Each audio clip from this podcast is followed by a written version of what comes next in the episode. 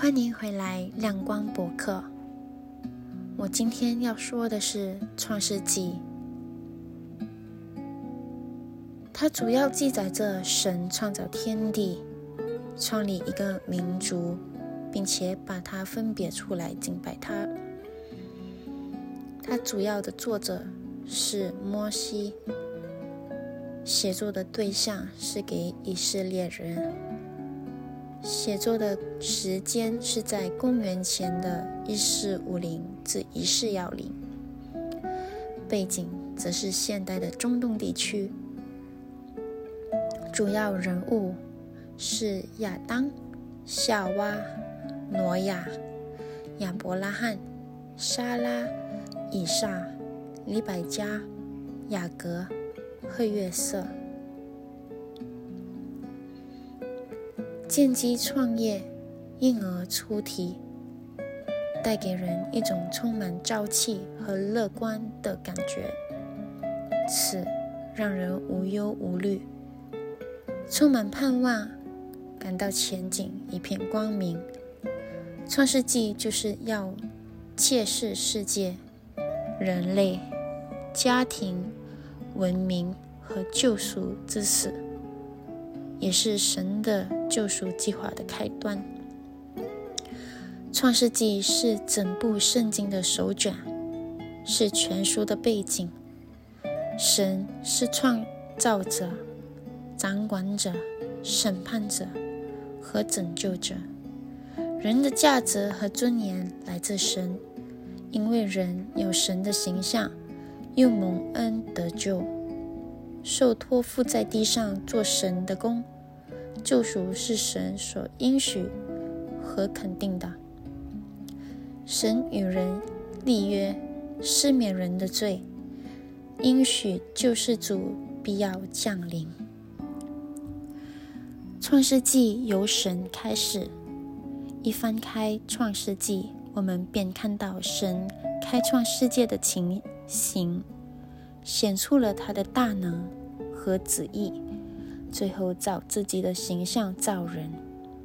起初世界上并没有罪，但是自从撒旦把面具揭开以后，种种的罪就蜂拥而来。神那原本纯真无邪的创造，却因亚当夏娃的不顺服而败坏了。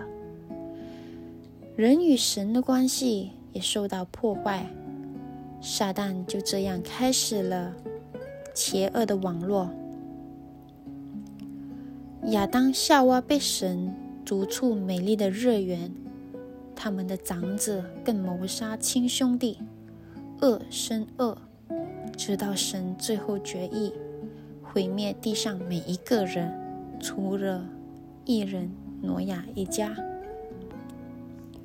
随着亚伯拉罕来到迦南地，我们便发现与神立约的子民开始创业，神的拯救计划也渐露端倪，救恩由信心而来。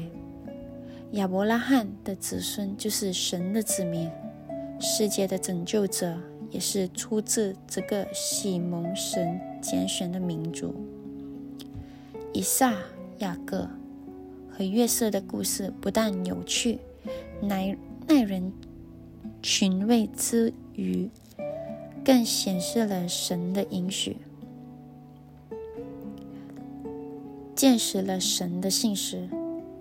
创世纪中的人类都很平凡，但是神却通过他们来完成伟大的工作。这些渺渺如生的图画。展现出神能够，并要使用各种各样的人来成就他的美善的旨意，其中也包括你和我。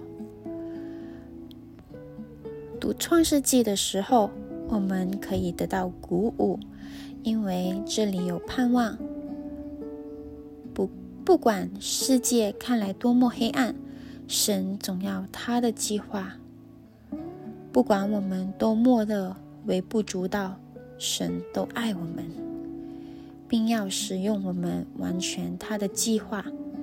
也不管我们如何犯罪离开神，神也必拯救我们。让我们读创世纪，得着盼望吧。